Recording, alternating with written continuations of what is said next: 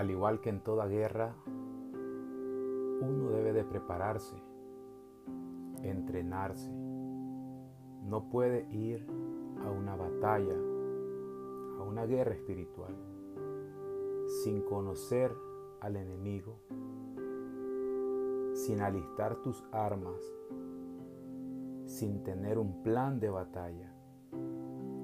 Y todo esto el cristiano lo obtiene en el estudio de la Biblia.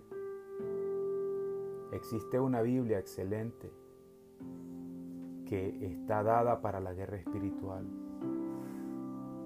Acá, en estos episodios de guerra espiritual, yo estaré explicando algunos de los conocimientos que yo he adquirido en el estudio de esta Biblia de guerra espiritual, apoyándome en los escritos y trabajos de otros escritores de renombre que me han inculcado la importancia de la guerra espiritual cada día. Es de cada día luchar, levantarse, pelear. Y nosotros debemos equiparnos con todas las herramientas y todas las armas que nos da la Biblia. Acompáñenme a descubrirlo. Acompáñenme a entender y depender completamente del Espíritu Santo. Es el único que puede enseñarnos y darnos ese discernimiento que es muy importante para poder luchar en la guerra espiritual. Es con la ayuda del Espíritu Santo que lo podremos lograr, entendiendo que nosotros no luchamos contra carne ni contra sangre.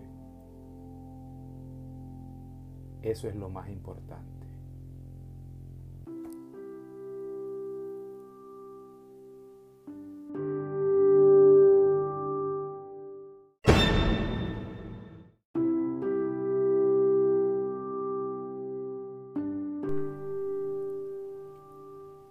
La guerra espiritual.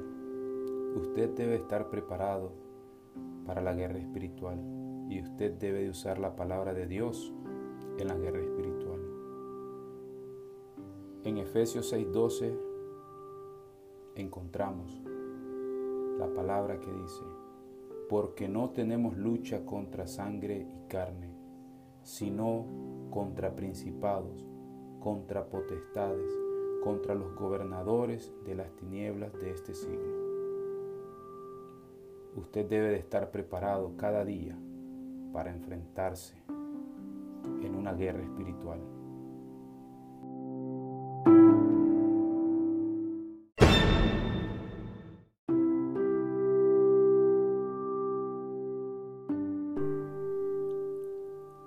La doctrina del Espíritu de Dios impregna la Escritura Dios es espíritu, se ha revelado a sí mismo como el Espíritu de Dios desde el comienzo mismo de la creación.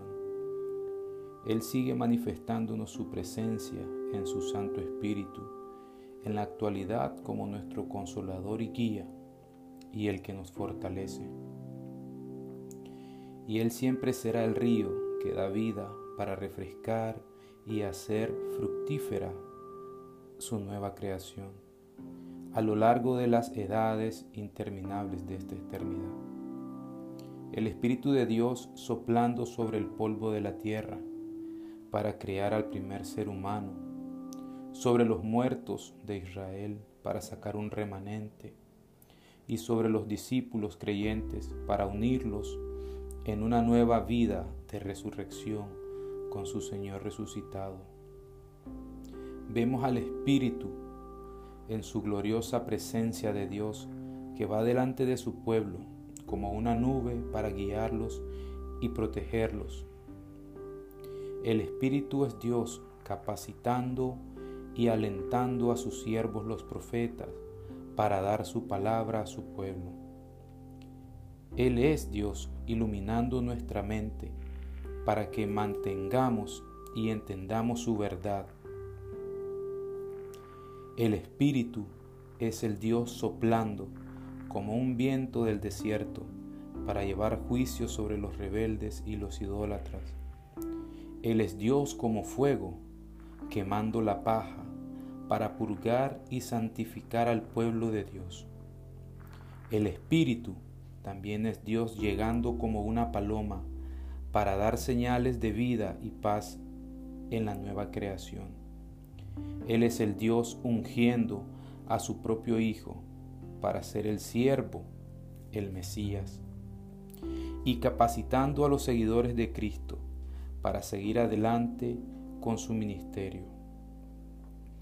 El Espíritu es Dios derramándose como agua para revivir almas resecas y para proporcionar el poder digitalizador que transforma vidas e inunda de gozo a las personas.